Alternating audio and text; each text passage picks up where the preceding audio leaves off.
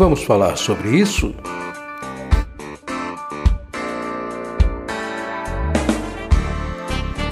Com Francisco Ayrton.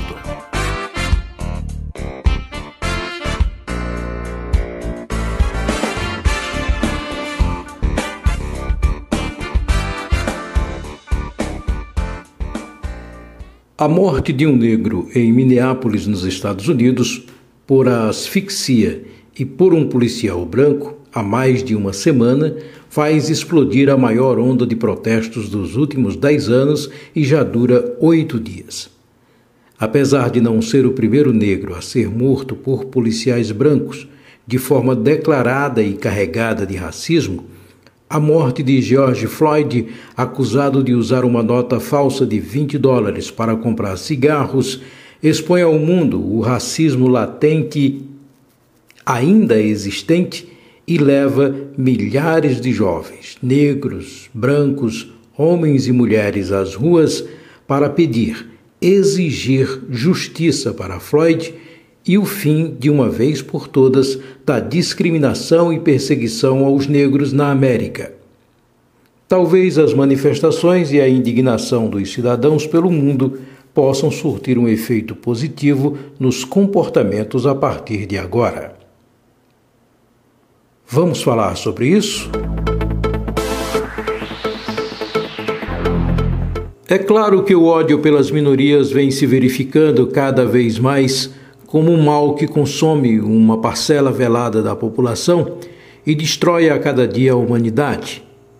Se o racismo consegue se manter latente nas vísceras do chamado cidadão de bem, já dura 400 anos, talvez isso venha a provar que a humanidade já nasce com um sério defeito de fabricação.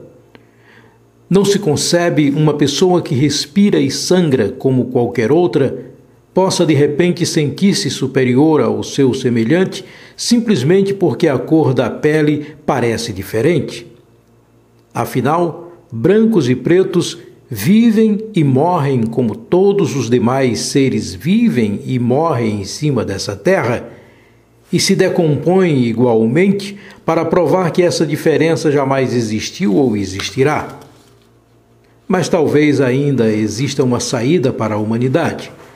A revolta e a indignação das pessoas, que são milhares, negras, brancas, jovens e velhas, em Minneapolis, se espalhando por todos os Estados Unidos e transbordando pelo mundo, traz uma resposta crua e doída para um ato tão brutal e desumano que, infelizmente, acontece em nossos quintais nos dias de hoje e denuncia que as injustiças podem até serem freadas pela reação explosiva de quem não concorda com as injustiças, mas infelizmente essas ações vergonhosas que turvam a nossa existência, ela apenas parece fazer um ligeiro recuo para em seguida estourar em algum ponto, algum lugar, como se fosse um tumor maligno que teima em não querer ser curado.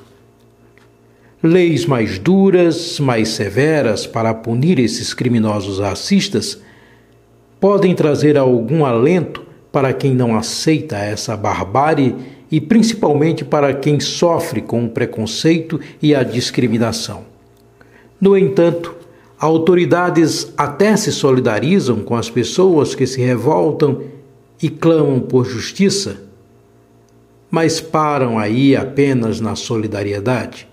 Quando se vê impressionados, essas mesmas autoridades, aí cria-se uma lei, mas a distância entre criar a lei e fazê-la ser cumprida é enorme. Quando a poeira baixa, tudo volta ao velho normal. Repetindo os fatos e os resultados das histórias vergonhosas de crimes contra a humanidade, o policial branco que assassinou Floyd por asfixia sob o olhar conivente dos outros colegas brancos de farda foi preso e deverá responder por crime culposo, quando não há intenção de matar, e sairá impune desse crime brutal, rindo da sociedade e das leis. O episódio de um branco matando um negro em plena luz do dia e diante de todos servirá apenas para as glórias de mais uma de mais um fanfarrão que levará a cabeça de mais um negro para a sua sala de troféus. É o que ocorre sempre a cada nova tragédia e que viaja sempre de mão única, um homem branco sentindo-se acima de tudo e de todos, discriminando, torturando e assassinando semelhantes apenas por serem negros, pobres, gays ou que pareçam mais fracos por sua condição ou sua posição inferior no mundo. O que nos mantém acreditando que um dia esse estado de coisas possa mudar é a capacidade do cidadão de se indignar e dizer que os criminosos supremacistas, felizmente, ainda são uma fétida minoria. Eu não consigo respirar.